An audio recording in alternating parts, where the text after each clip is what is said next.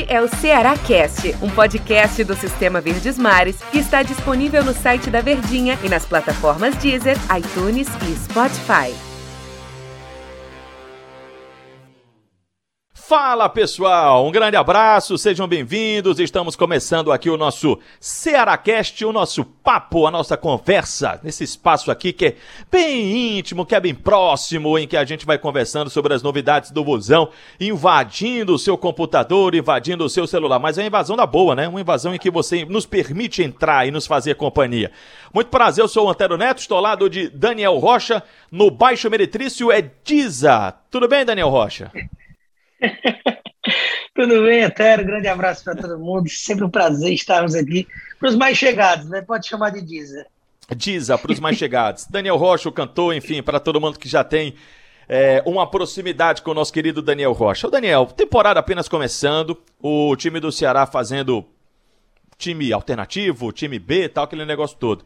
Eu quero, eu quero fazer uma pergunta para você, depois eu, eu complemento aqui. Você gostou? Eu sei que já tem um episódio falando sobre isso, né? De como é que foi o jogo do Ceará. Inclusive, o André Almeida bateu um papo com o, o J. Rômulo sobre a vitória diante do time do Vitória, ou o triunfo diante do Vitória. Mas eu quero te perguntar, Daniel, você gostou da atuação do Ceará? Você achou bacana o jogo do Ceará contra o Vitória? Mas eu prefiro ser mais cri-cri, né?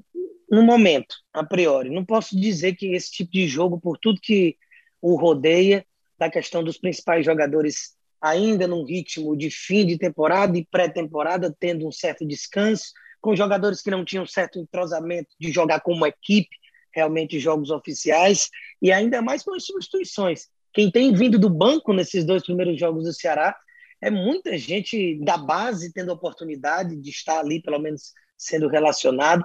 Não tem ninguém que entre para mudar a cara do jogo, ou não teria, que é exatamente sobre o jogo passado, que veio do Banco Jacaré e realmente foi o responsável por esses três pontos. Finalmente, um jogador que não conseguia, né? Vou dizer que já consegue, mas até esse jogo a gente não tinha visto nem um décimo daquele jacaré do Calcaia, realmente talvez sentindo o peso da camisa do Ceará, mas pode ser um divisor de águas que o jacaré fez de interessante nessa última partida contra o Vitória.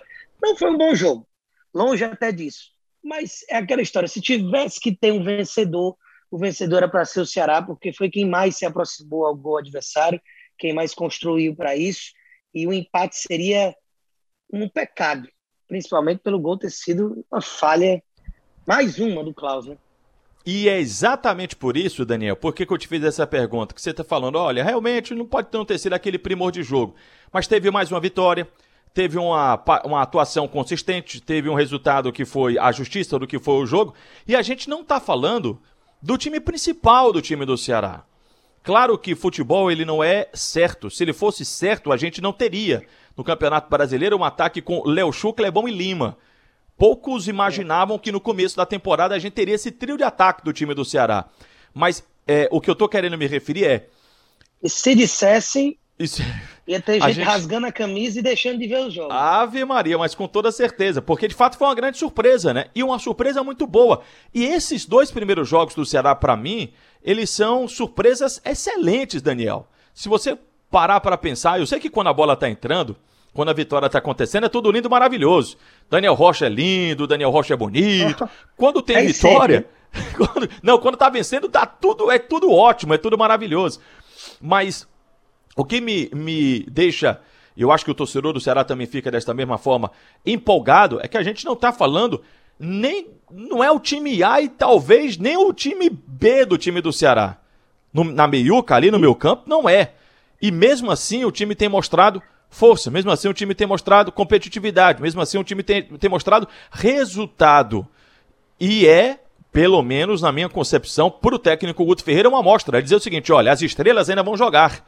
Vina ainda vem aí, e Ione Gonzalez vem aí, Steve Medonça vem aí. A expectativa é que dê certo?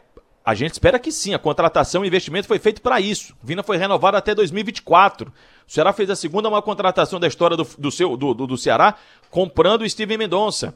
Foi lá e, e conseguiu é, trazer o Johnny Gonzalez emprestado lá do time do Benfica, não sendo utilizado pelo Jorge Jesus. Então a tendência ou a probabilidade é de que esses jogadores funcionem. Mas se não funcionar, você também não está em apuros. Pelo menos né, nessa, nesse recorte pequeno desses dois primeiros jogos, não, Daniel? Porque o Ceará uniu exatamente a questão de trazer gente nova e com potencial Alguns, claro, mais um pouco ali na cota da aposta, mas em bem menos quantidade do que em outrora.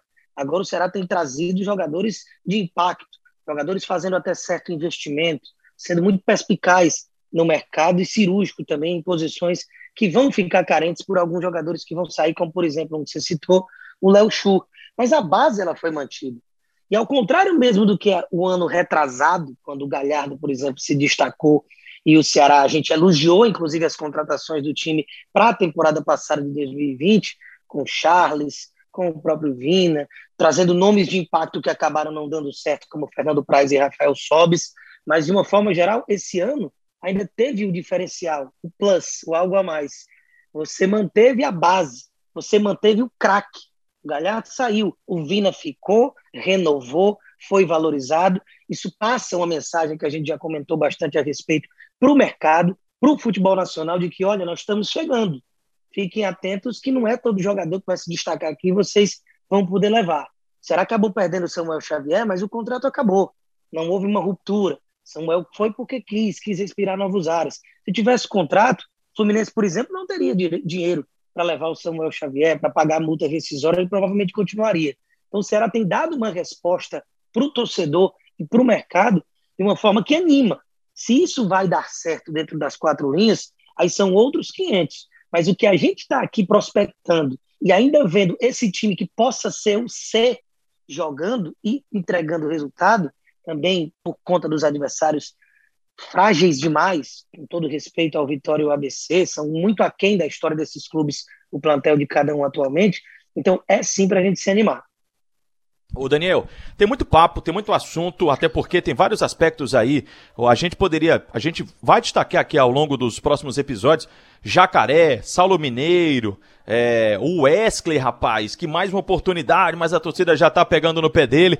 Mas da mesma forma que a gente tem muito jogo aí pela frente, a gente tem muita oportunidade para conversar sobre as coisas do Ceará aqui no nosso Cearacast. Por hoje é só pelo episódio de agora, muito obrigado e até outra oportunidade, Daniel. Sempre um prazer, viu? É importante a gente destacar o Jacaré, destacar também o Saulo Mineiro. O Jacaré até falei mais, e o Saulo falta ali um pouco de técnica, mas ele tem feito os gols, né? Assim como veio com a credencial de artilheiro do Volta Redonda, está marcando seus gols no Ceará, mesmo não sendo o homem gol. Viseu está devendo, é muita coisa para a gente conversar aí e não vão faltar dias e podcasts a respeito disso. Sempre uma honra. Valeu, grande Daniel Rocha. Muito obrigado. Até uma próxima. Aliás, o jacaré também conhecido como o vacinado. Um abraço, Daniel. Um abraço para todo mundo. Valeu, galera. Até a próxima. Este é o Ceará Cast, um podcast do Sistema Verdes Mares que está disponível no site da Verdinha e nas plataformas Deezer, iTunes e Spotify.